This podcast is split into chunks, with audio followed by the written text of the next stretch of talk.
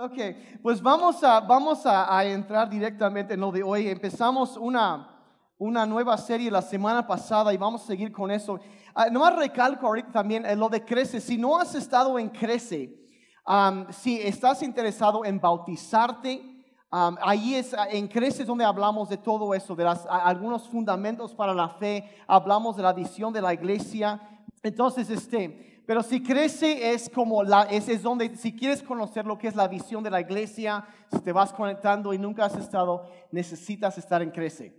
Y hoy empieza paso uno, son cuatro clases que se van a dar acá arriba y van a ver después de ambas reuniones, pero para que conozcan um, y se vayan conectando, entendiendo más qué es lo que queremos ver como iglesia, ahí es donde lo van a captar más que nunca. Entonces, uh, si, no has estado en Crece, te invitamos ahorita, dura como 35, 40 minutos más o menos la clase. Terminando esta reunión, se da allá arriba y este, para que vean a qué es lo que queremos lograr. Entonces, uh, es importante eso. Si quieren servir en un ministerio, si quieren bautizarse o algo así, necesitan pasar por Crece y eso los prepara para todo eso. Entonces, ok, entonces, y eso ya estuvo de anuncios, creo ya todos los cortes informativos. Okay.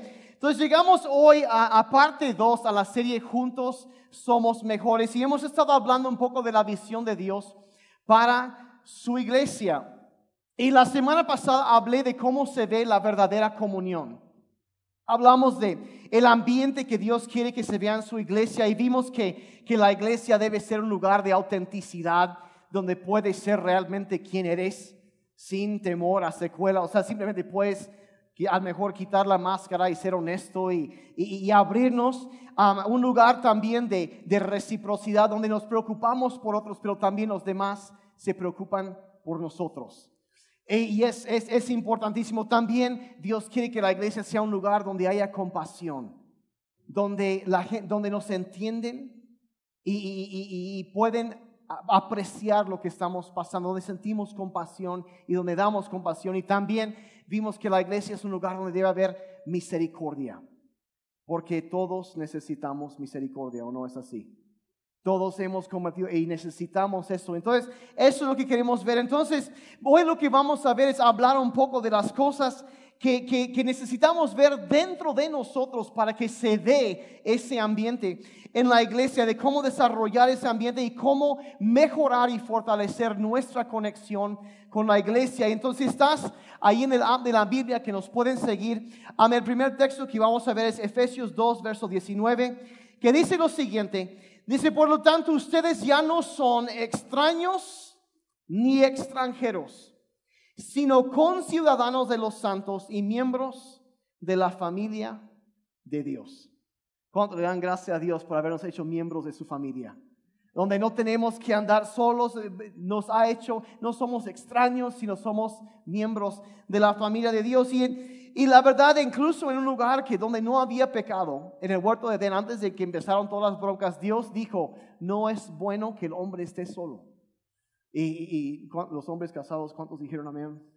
Sí, sí, bueno, no, y no solo se refiere a eso, pero el hecho de que la verdad no puedes vivir bien la vida si estás aislado de otras personas. Necesitas estar conectado con otras personas para estar, para hacer vivir una vida saludable. Y la Biblia eh, nos, nos enseña que Dios nos creó para vivir en comunidad, para la comunión, como vimos la semana pasada, y ser parte de una familia. Y aunque nuestra relación con Dios es algo muy personal, Dios nunca quiso que fuera algo privado. Voy a repetir eso. Que aunque nuestra relación con Dios es algo muy personal, Dios nunca quiso que fuera algo privado. Y de hecho, por eso, por ejemplo, si tú no te has bautizado, el bautismo es el momento en donde tú haces una declaración pública de fe en Jesucristo. Es cuando toma y reconoces la obra que Dios ha hecho en tu vida y dices, yo quiero ser cristiano, yo quiero confesar a Jesucristo y ser parte de su familia. Para eso es el bautismo. Y en, en Crece se habla más de eso. Eh, entonces, pero, pero es, somos, debemos ser parte de eso. Nunca debe ser una cosa privada. Pablo escribió a los romanos, por ejemplo, en Romanos 12, verso 5, dice, así nosotros, siendo muchos, somos, ¿qué dice? Un cuerpo en Cristo y todos miembros los unos de los otros. Que somos parte del cuerpo de Cristo, no, no andamos aislados. Y, lo que vemos aquí es una de las maneras que la Biblia describe a la iglesia, es que dice que es, lo explica como un cuerpo, el cuerpo de Cristo, dice. Y eh, vemos entonces que, que somos miembros ah, de, de eso y, y parte de, un cuerpo, de parte de eso. Vemos también en 1 Corintios 12, 19 al 21. Dice, qué extraño sería el cuerpo si tuviera solo una parte.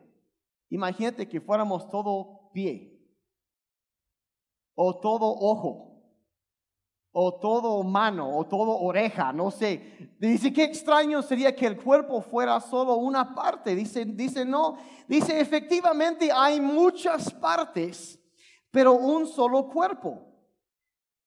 Y luego dice que todos tienen diferentes funciones. Dice, el ojo nunca puede decirle a la mano, no te necesito. O sea, no, no, no, no, no te quiero. O sea, no, no, no, no sucede eso. Y dice, y la cabeza tampoco puede decirle al pie, no te necesito. Que a lo mejor el pie es la parte más apestosa y más fea del cuerpo, ¿no? Pero la verdad, ¿cuándo se agradecen a Dios por sus pies? Es parte necesario. Y, lo y eso es lo que está diciendo. Está diciendo que somos miembros los unos del otro y que nos necesitamos unos a los otros. Que es como he dicho muchas veces, puedes triunfar en la vida cristiana, pero no lo puedes hacer solo. Necesitas de los demás, necesitas estar bien conectado con los demás y somos parte los unos de los otros. Y la verdad es que si perdemos esa conexión, nuestra vitalidad espiritual empieza a decaer. Y a veces no lo pensamos tan, tan claramente, pero imagínense si yo decidiera, ay, ya no quiero mis riñones y los saco y los dejo ahí en el piso. ¿Qué pasaría? Pues yo me vería seriamente afectado y los riñones también se mueren. Y eso es lo que sucede cuando una persona se aleja, se aparta, no se conecta con la iglesia, se aleja. La vitalidad, la vida espiritual en nosotros empieza a decaer. Y perdemos nuestro, nuestro poder. Empezamos tantas cosas. No solo me vería afectado yo, sino también a ellos dejarían de funcionar. Y eso es lo que sucede cuando nos desconectamos de la familia de Dios, de la iglesia. Tanto la iglesia como el individuo se ven afectados negativamente. Es importantísimo. Entonces, y la verdad, ser miembro de la iglesia, un parte de la familia de Dios, no solamente significa asistir a reuniones y lo que eso conlleva, llevar los domingos, tomarnos un café y todo chido y nos vamos. O sea, eso no, no es todo, aunque sí es parte vital de nuestro, nuestro crecimiento. Necesitamos reunirnos con los creyentes, alabar a Dios, alimentarnos de la palabra, necesitamos eso. Pero no solo es eso, también lo que la Biblia habla es vivir la vida junto con otros creyentes, compartir la vida. Ah, y es, es lo que la Biblia llama vivir en comunión, que vimos la semana pasada, ¿se acuerdan? Si se acuerdan, o vuelvo a repasar todo eso. Sí, por favor, no, hasta ahí. Ah, es vivir en comunión, necesitamos eso. Y, y de nuevo, porque la Biblia dice en Salmo 133, verso 1, cuán bueno y agradable es que los hermanos convivan en armonía. Es una cosa buena y es necesaria. Y es por eso que, por ejemplo, Rick Warren lo resume de esta manera. Dice lo siguiente, dice, eres llamado a pertenecer, no solo a creer. No solo es creer en Jesucristo, sí, ahí es donde empiezas, pero de ahí Dios te llama a pertenecer, a ser parte de su cuerpo, de su iglesia, de pertenecer. ¿Sí me están, sí me están siguiendo? O sea que no tienes que vivir la vida solo o sola. ¿Está bien? Entonces, ahora todos estamos de acuerdo que sí es importante todo eso, pero ah, es importante ser parte de la iglesia y, compartir la vida con otros, pero la verdad es mucho más fácil decirlo que hacerlo. ¿Cuántos se han dado cuenta de eso? Entonces vamos a, vamos a hablar de eso. Es como, como dicen, entre dicho y hecho hay largo, hay largo trecho. Entonces, ¿cómo podemos fomentar eso y qué actitudes debe haber en nosotros para hacer, para mejorar nuestra conexión con la iglesia? Entonces, vamos a ver ahorita cinco cosas muy rápidamente para mejorar nuestra conexión con la familia de Dios, la primera cosa que necesitamos, número uno, para que anotar esto, es compromiso. Bien conmigo, compromiso. Compromiso, compromiso, compromiso. Necesitamos tener un compromiso fuerte, una decisión fuerte de cuidar esta conexión en nuestra vida. La Biblia dice en Efesios 4, verso 3, Pablo escribió así, dice, esfuércense por mantener la unidad del Espíritu mediante el vínculo de la paz. Esfuércense por mantener la unidad del Espíritu mediante el vínculo de la paz. Ahora sabemos que se necesita tanto el poder de Dios como compromiso y esfuerzo por nuestra parte. Miren, si fuera fácil, Pablo no hubiera dicho esfuércense, porque no tienes que esforzarte para cosas fáciles. Pero y de, aquí es donde sacamos el concepto del compromiso, porque nunca te vas a esforzar por algo con lo cual no estás comprometido. Si tomas a la ligera, por ejemplo, no tienes un compromiso fuerte con tu matrimonio, por ejemplo, no vas a esforzarte por mantener la paz en tu matrimonio si tú estás entreteniendo la idea de que, bueno, si esto no funciona, nos divorciamos. Si esa mentalidad lo que denota es una falta de compromiso, que no estás comprometido con pelear porque eso se arregle y como los votos que diste en las buenas y en las en las malas. Hay una razón por la cual incluyen eso en los votos matrimoniales, en las buenas y en las malas. Y es lo mismo en toda familia, en, todo, toda relación va a haber momentos buenos y va a haber momentos malos. Donde hay quizá un malentendido, hay esto. Y en esos momentos se pone a prueba el grado de compromiso que tenemos. Si estamos dispuestos a esforzarnos y tratar de solucionar las diferencias, o si simplemente dios no, ¿saben qué? Hasta aquí nos vemos. Entonces hay, hay, que, hay que tener simplemente, siempre una, una, una mentalidad de compromiso con la iglesia. Y digo, no, nadie se va a esforzar por algo a menos de que tenga un compromiso por alcanzar aquello. Y la Biblia está repleta de instrucciones de cómo llevarnos bien con otros. Y, y si tú estás ya cansado de, de, de la comunión falsa, ligera, fingida, y hay todas estas cosas y, y, tienes que tomar algunas decisiones fuertes y arriesgadas y decidirte a comprometerte. Venga lo que venga, me voy a plantar. Y tener un compromiso con el cuerpo de Cristo. ¿Me están siguiendo? ¿Sí? Se pusieron bien serios. La segunda cosa que necesitamos para que sea sana la comunión en la iglesia es la sinceridad yo no sé si ustedes saben de dónde salió la palabra sinceridad o ser sincero. Cuentan, yo no sé si sea cierto o no, pero cuentan la historia de cómo se originó este término en el lenguaje castellano. Que hablaban que había un tiempo en donde, a lo mejor en, no sé si fue en España o en donde, pero que, que un carpintero, personas que trabajaban con madera, este, si tenían madera sólida y todo así, así pero ah, ah, y debía ser, pues para hacer un mueble, pues debía ser madera sólida, no, no, no que tuviera polilla o algo así. Y, pero había algunos carpinteros medios así como que chuecos.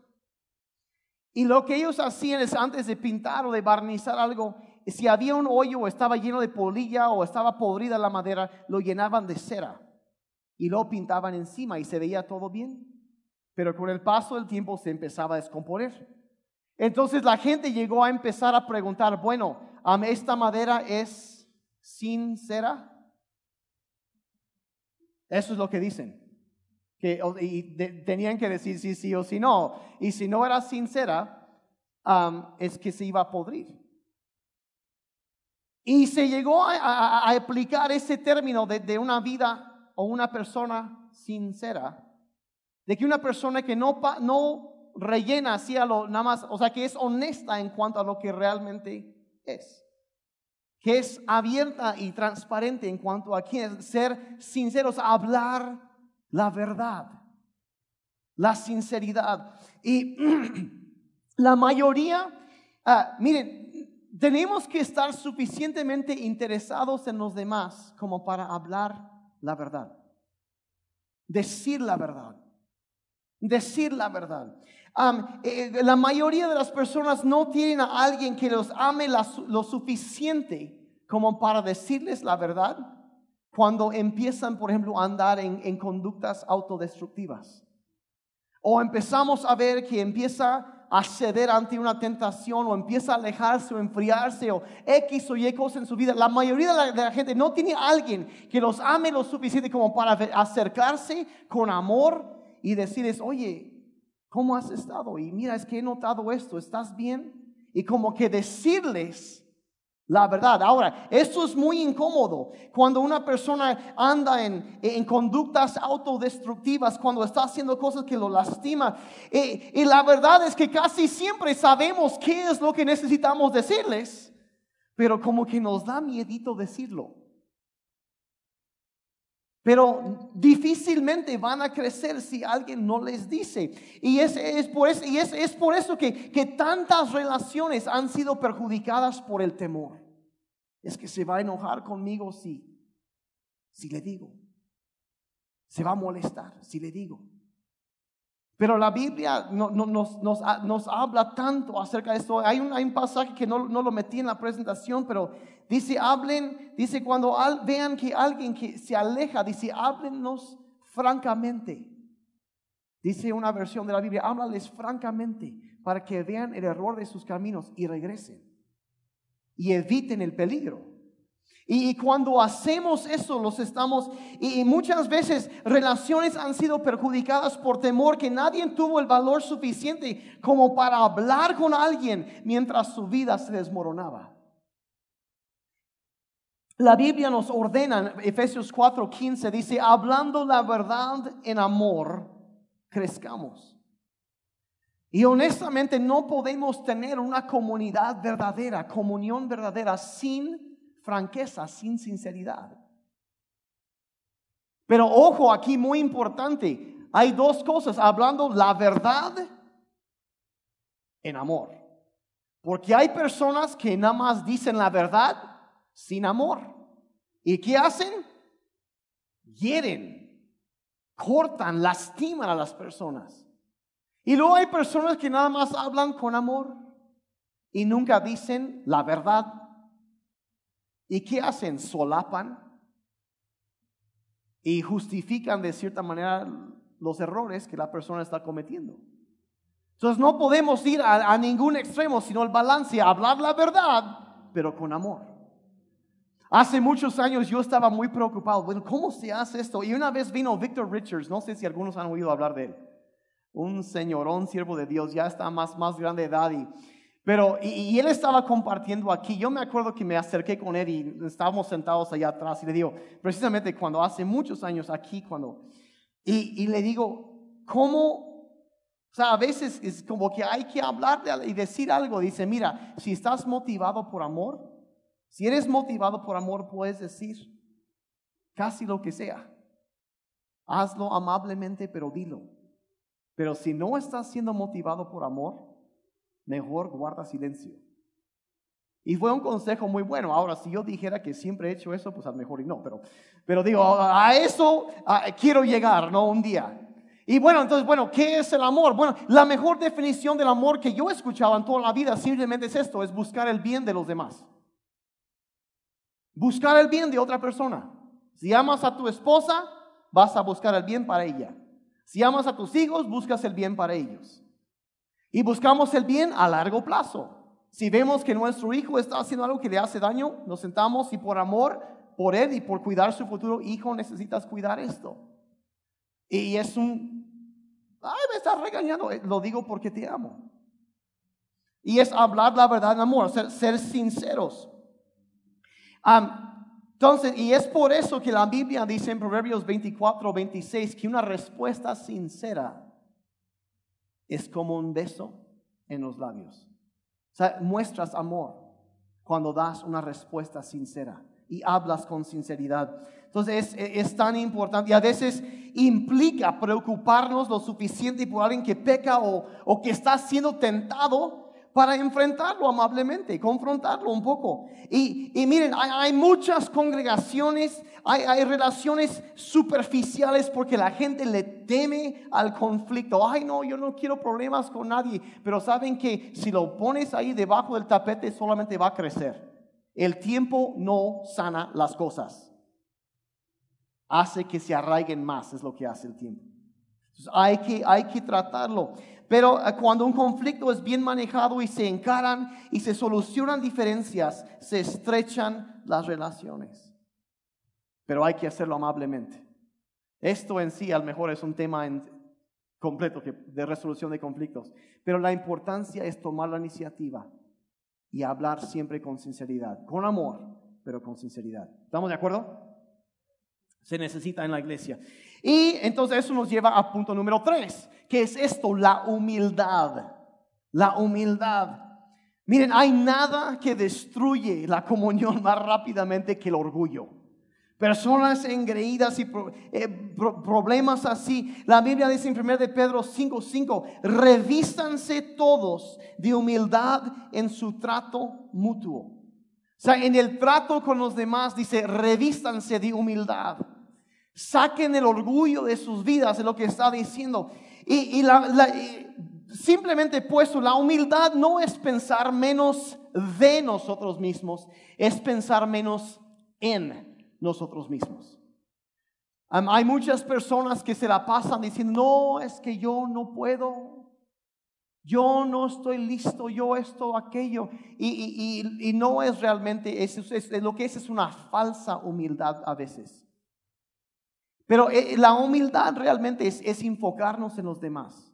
Es estar dispuestos a reconocer nuestros propios errores Decir, sabes que me equivoqué, ah, implica eh, reconocer mis limitaciones. Y sabes que yo no puedo hacer esto, necesito ayuda. Eh, todo eso, reconocer debilidades, es, ser tolerantes con otros, es estar dispuestos a recibir corrección.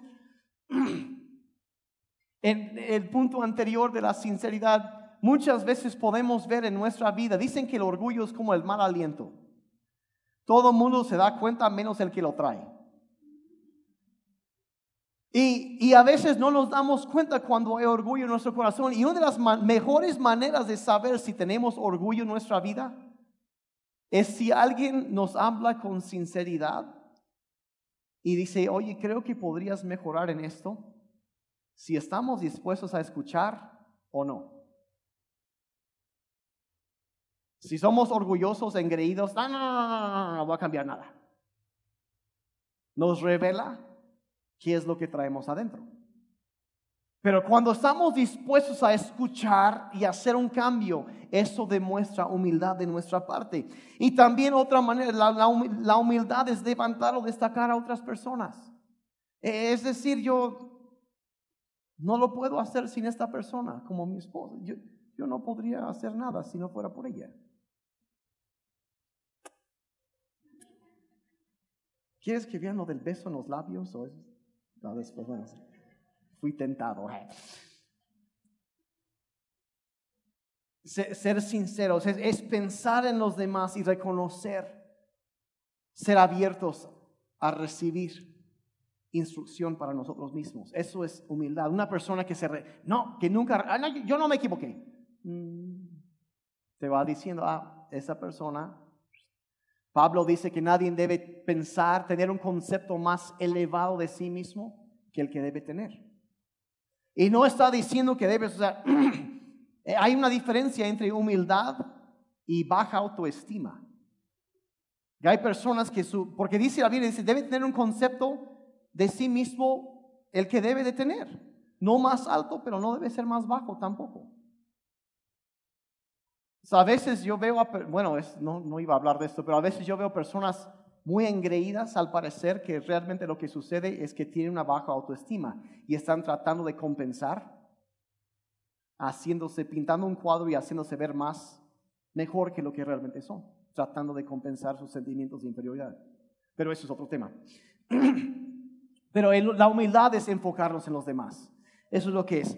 No pensar en nosotros mismos. Número cuatro, se necesita amabilidad. ¿Cuántos dijeron amén?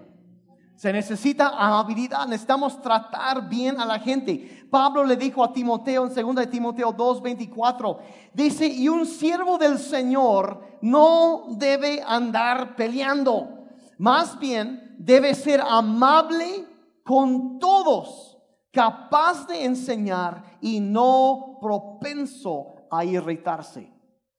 Hace algunos años había como un movimiento en la iglesia que a mí la verdad yo dije, ¿de dónde sacaron esto? Pero de algunos pastores, líderes que, dijeron así, y, y algunos me lo dijeron así, es que Dios me ha enseñado, y yo no sé qué Dios fue, ¿no? Pero bueno, que me ha enseñado que yo tengo que hacer que la gente sufra para que crezcan. Y yo me quedaba viendo textos como esto, debe ser amado. Entonces yo tengo que ser duro y rudo con la gente para que aprendan, que maduren. Y yo, ¿qué Biblia lees otra vez? O sea, yo no, e, eso no es, no es bíblico. Lo que la Biblia dice es esto, que debe ser amable con algunos cuantos que te caen bien. ¿Así dice? ¿Qué dice? Amable con, con todos. Si tienen tatuajes, si se visten diferente, si tienen algunos asuntos pendientes por ahí, hay que ser con todos. La amabilidad. La amabilidad es, tan importante. Eh, significa respetar las diferencias. Que a veces tenemos opiniones diferentes. A veces le vamos a diferentes candidatos. Y eso está bien. No por eso vamos a ser groseros en Facebook. Ay, perdón, se me chispoteó. Ni no, ni vamos a ser amables con todos. Les enseño un tip. Si no te acuerdas de nada más que dije, todo el día de hoy anoten lo siguiente. Siempre vas a atrapar más moscas con miel que con vinagre.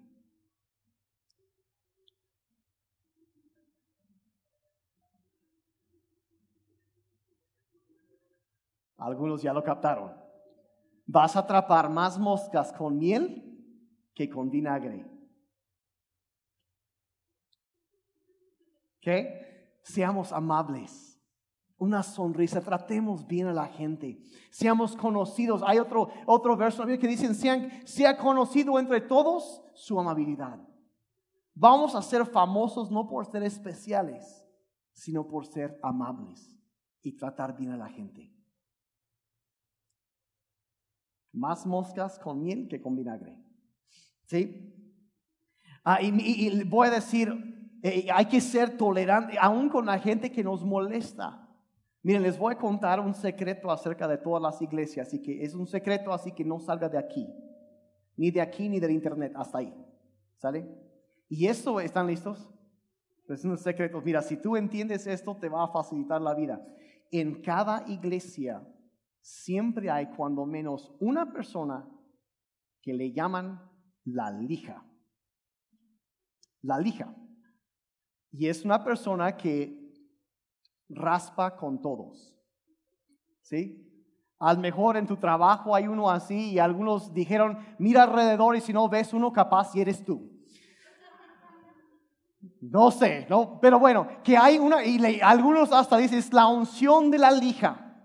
Una persona que a lo mejor ah, es un poco diferente, por decirlo amablemente, es, es, una persona que a lo mejor sus necesidades emocionales son diferentes, a que tiene muchas inseguridades, tiene algunas costumbres o hábitos irritantes, hasta cosas groseras que hace, y es la lija. Y Dios los pone ahí, la verdad, o sea, una persona que de plano no tiene modales.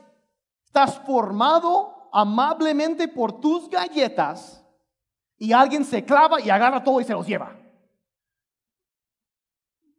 Y dices, pero, ¿qué pasó? O estás formado en el banco y fulano de tal se clava en la cola y dices, el Señor lo tenga fuego lento, ¿no? Y, ahí está, gente, gente así, gente sin educación, sin modales. Nos topamos con gente así. Y sabes que Dios permite que esas personas estén ahí como una prueba de nuestra amabilidad.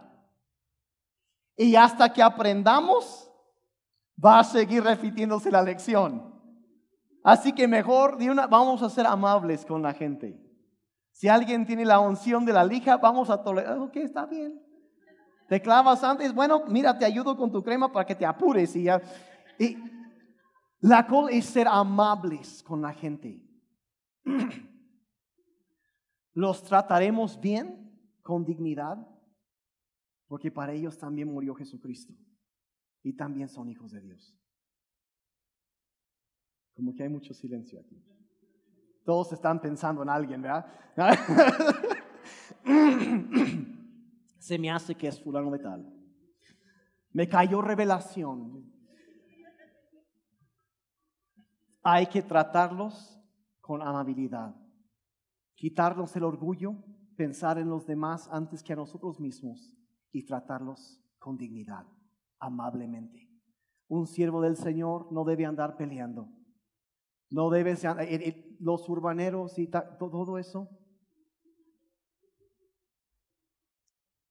Que Dios te bendiga. ¿eh? Amabilidad. El siervo del Señor no debe andar peleando, ni ser propenso a irritarse. Ok, pero bueno. Entonces, amablemente, amablemente. La quinta cosa de seis, ya vamos de salida aquí, hoy estoy acelerado. Entonces, número cinco es la confidencialidad.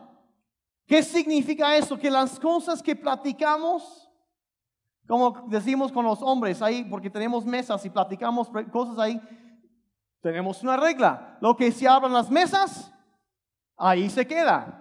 Ya, ya, ya saben los hombres hay confidencialidad. En otras palabras, no hay chismosos. No hay chismosos. Que la gente lo que viene a hablar con nosotros, ahí se queda.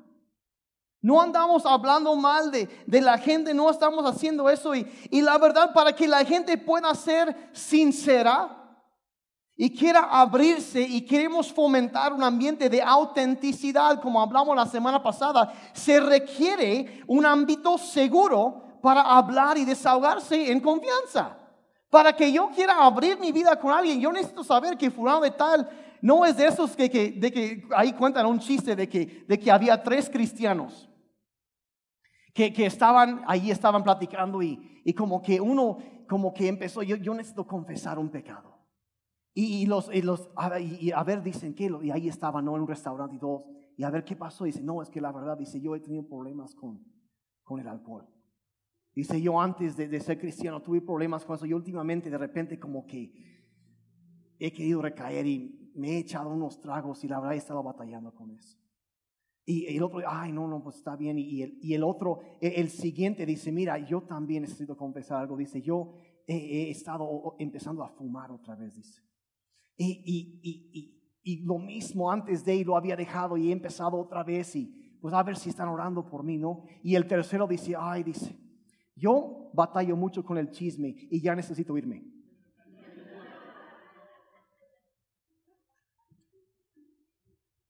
Y es que hay gente que es así. Bueno, aquí no sé si ustedes sabían o no, pero tenemos instalado en la puerta un chismómetro.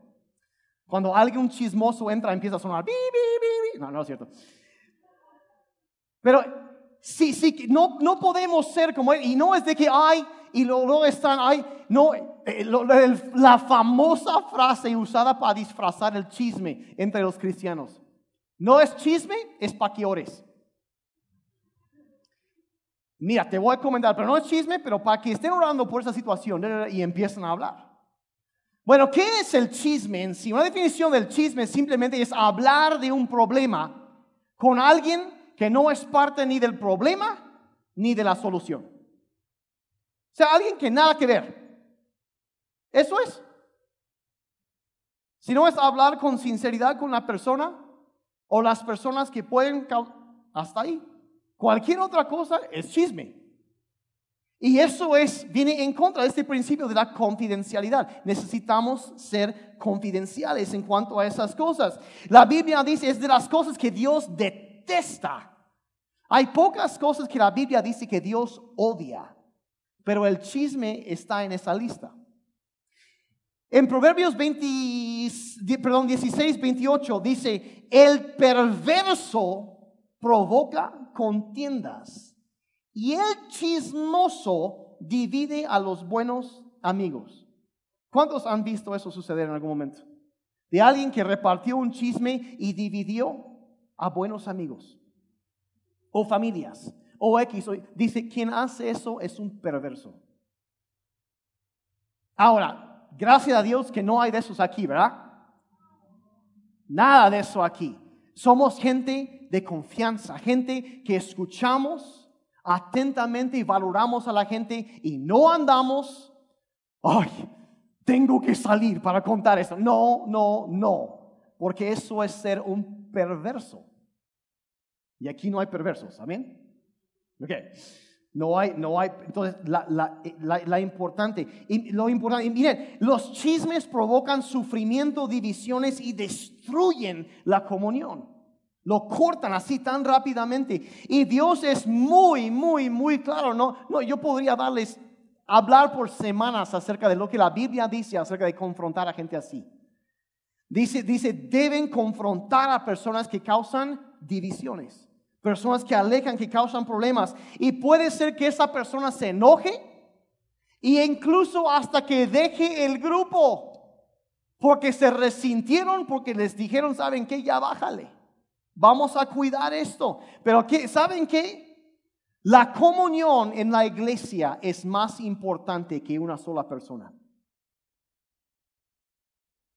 Y ha habido momentos donde como pastor yo he tenido que sentarme y hablar con una persona y sabes que mira, están llegando varios, hay, esto y esto. Vamos a tener cuidado con esto. Vamos a cuidar la unidad en la iglesia. Y yo, yo no soy de los pastores que lo dejo, ay no. El tiempo lo resuelve. No, mi trabajo Dios me ordena amonestarlos una y una segunda vez y después de eso, si, no, si siguen, ahí está la puerta. Nos dice, dice, expúlsenlos. Ahora, eh, nunca he tenido que llegar a esos, esos niveles, ¿no? Y espero que nunca suceda. Pero hay todo un procedimiento que Dios habla. Es muy importante. ¿Por qué? Porque la comunión en la iglesia es más importante que una sola persona. Pero mi experiencia ha sido que cuando hablas claramente con una persona y le muestras, mira, la Biblia dice así, vamos a cuidar esto siempre hasta ahorita reconocen y dejan eso. Es bueno, ¿por qué? Porque la, la comunión en la iglesia es más importante que una sola persona. Entonces, si alguien llega a contarte un chisme, llévalos con las personas involucradas en la situación, no con otra persona, Dice, oye, fíjate que fulano y tal dijo, dijo, esto. Ah, sí, pues vamos a hablar con él. Y me, oh, santo remedio. Y luego si la gente llega a contarte un chisme, pregúntate también, ¿por qué llegaron para contártelo a ti? Hmm. Les cuento un chisme acerca de los chismosos. ¿Quieren? no, eh, eh, bueno, yo no más digo eso porque algunos hasta empiezan a babear casi porque la Biblia dice que un chisme es como un bocado delicioso. Uy, como que nos da curiosidad a ver qué van a decir. Es como que los saboreos, es como comida chatarra, ¿no? Ay, es como las sabritas que no puedes comer solo uno. Siempre quieres más. Un chisme acerca de los chismosos. Y esta sí la pueden repartir por todas partes si quieren. Es más, les pido, por favor, repartan este chisme.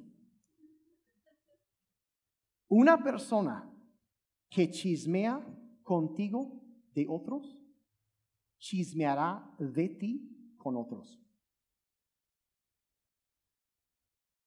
Voy a repetir eso porque algunos están con cara de que...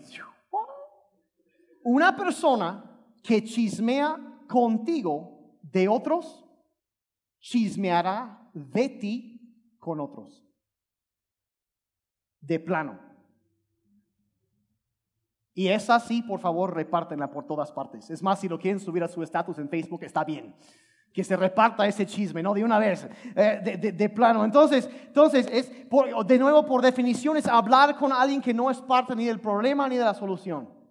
Vamos a ser confidenciales y guardar. Cuidar la unidad. ¿Estamos de acuerdo? Sí, sí, ok. Ah, número seis, y con esto ya vamos a terminar. Con, para fortalecer la conexión con la familia de Dios necesitas contacto frecuente. Contacto frecuente, por ahí hablan de los chistes de los cristianos meseros, que una vez al mes, y luego los cadochos, que cada ocho días, eso es, está bien para empezar, pero necesitas contacto más frecuente que eso para crecer en tu vida espiritual. Por eso tenemos reuniones de hombres, tenemos reuniones de mujeres, tenemos un tiempo de oración los miércoles, tenemos grupos conexión, los, los, jóvenes van a ver una película. ¿sabes? ¿Por qué? Porque van a sacar principios de eso, los van a enseñar. La cosa es, mira, no que te pases la vida fletada en la iglesia, pero que sí haya contacto frecuente con otros creyentes que nos estemos relacionando con ellos, que sales a desayunar con alguien y hablan, no para chismear, hablan de cosas, de lo que Dios te ha estado hablando y, y, ser amigos, vivir la vida juntos. Necesitas contacto frecuente. Es indispensable tener contacto frecuente con la iglesia si quieres una conexión fuerte con el cuerpo de Cristo. Y es por eso que Dios nos dice en Hebreos 10:25, no dejemos de congregarnos como acostumbran a hacerlo algunos, sino animémonos unos a otros. Si tú quieres ánimo en la vida cristiana, necesitas estar congregándote. Estar ahí. Yo, yo entiendo que ahorita mucha gente no pudo venir porque están... Y digo, qué bueno que hay representación del cuerpo de Cristo ahí. Y creemos que la presencia de Dios va con ellos en las casillas, que hay paz ahí. Vamos a creer eso. ¿Cuántos lo creen?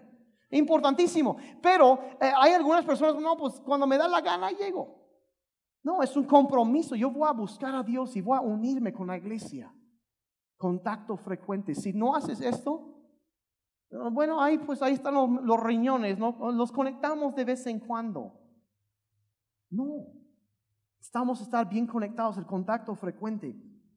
Un hábito el reunirnos, un hábito hablar, algo que hacemos frecuentemente, no esporádicamente. Necesitamos pasar tiempo juntos.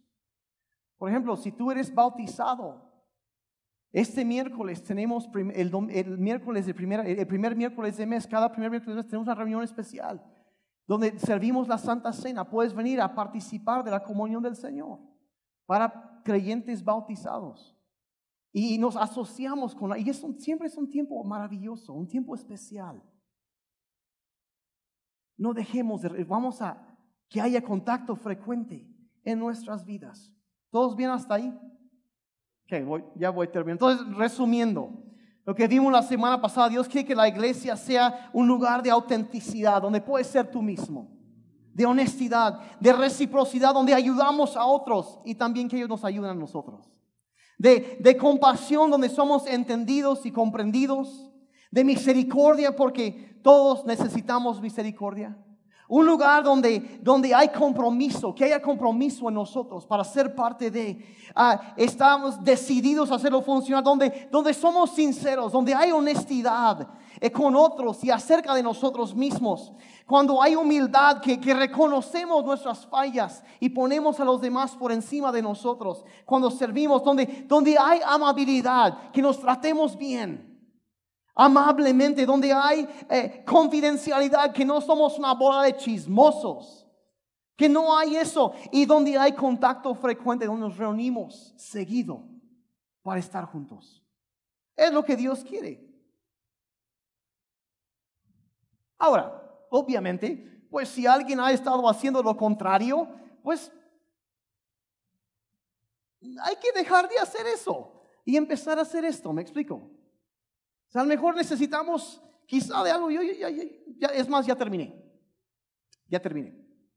Pero si quieren cerrar sus ojos ahí en su lugar, y no sé si posiblemente en todo esto, pues quizá, no sé si pisé mucho callo para algunos, y si es el caso, pues perdónenme, pero la Biblia enseña estas cosas.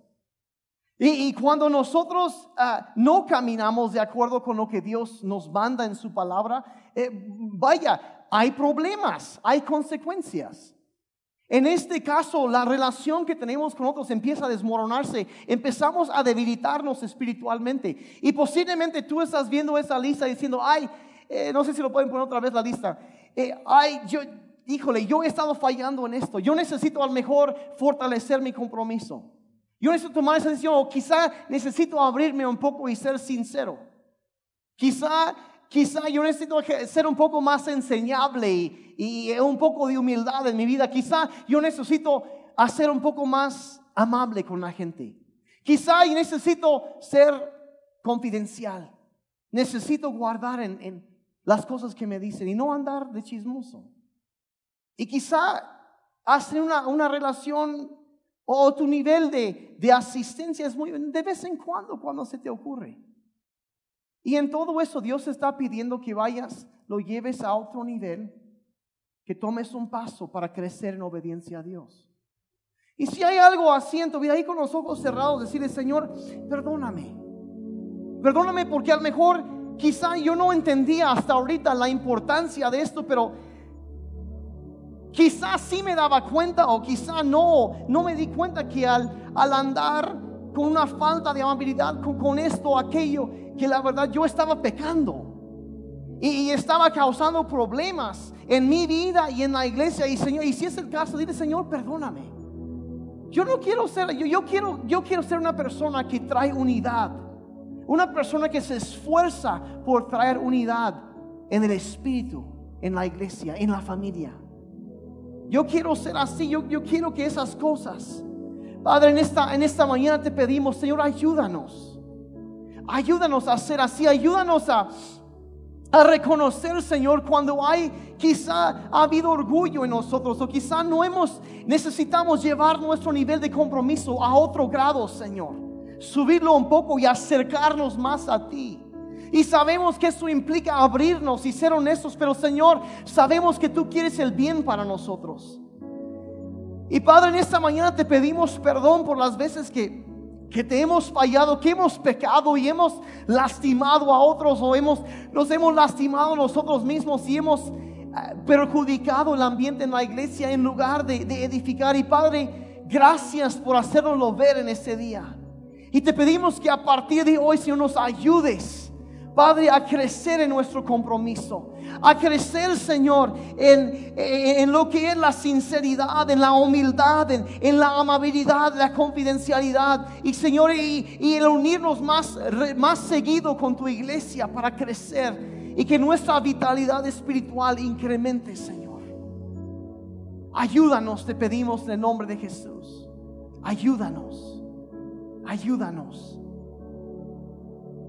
Perdónanos, Padre, por las veces que hemos quedado corto. Pero Señor, queremos crecer. Ayúdanos por tu Espíritu Santo, ayúdanos. Te pedimos en nombre de Jesús. Y Padre, si, eh, miren, si, si, hay alguien aquí, si quizá tú vienes por primera vez y estás pensando, híjole, a mí me gustaría ser parte de algo así. Yo, yo, yo quiero ser, y te das cuenta, yo quiero ser parte del cuerpo de Cristo donde me aceptan, me aman así como soy. Y aunque no soy perfecto, pero necesito, yo quiero crecer. Y yo sé que Dios quiere lo mejor para mí. Te das cuenta que tú has estado alejado de Dios y tú quieres ser parte de esto, quieres ser parte de la iglesia y en tu lugar lo que necesitas hacer es, es, eh, es decir, o sea, mira, mira, si quieres eso, viniste al lugar correcto. Y el primer paso en ser parte de la familia de Dios es pedirle a Dios perdón por tus pecados e invitarle a que venga a tu vida y ser quien manda en tu vida. Y si tú nunca lo has hecho y te pido ahí en tu lugar, si quieres hacerlo, dile así, Señor Jesús, gracias por crearme. Gracias por amarme, aun cuando yo te ignoré y fui por mi propio camino. Me doy cuenta que te necesito en mi vida y lo siento por mis pecados. Te pido que me perdones. Gracias por morir en la cruz por mí. Quiero seguirte de ahora en adelante. Por favor, ven a mi vida. y hazme una nueva persona de adentro hacia afuera. Recibo en este día el regalo de la salvación y te pido que me ayudes a crecer como creyente desde ahora en adelante. En el nombre de Jesús. Amén. Y amén. Y amén. Es un reto, ¿no? Lo que Dios nos, nos enseña en su palabra. Pero es lo que quiere edificar a nosotros. ¿Cuántos quieren esas cosas en la iglesia? Queremos, vamos a cuidar eso, ¿está bien? Vamos a crecer y dar un ejemplo de esto a la gente que viene, a nuestras familias, a los que no conocen, que vean estas cosas en nosotros. Y ahí es donde la gente dice, ciertamente Dios está entre ustedes. Es lo que la gente quiere ver. Seamos esto, la iglesia de Cristo. ¿Está bien? ¿De acuerdo? Amén.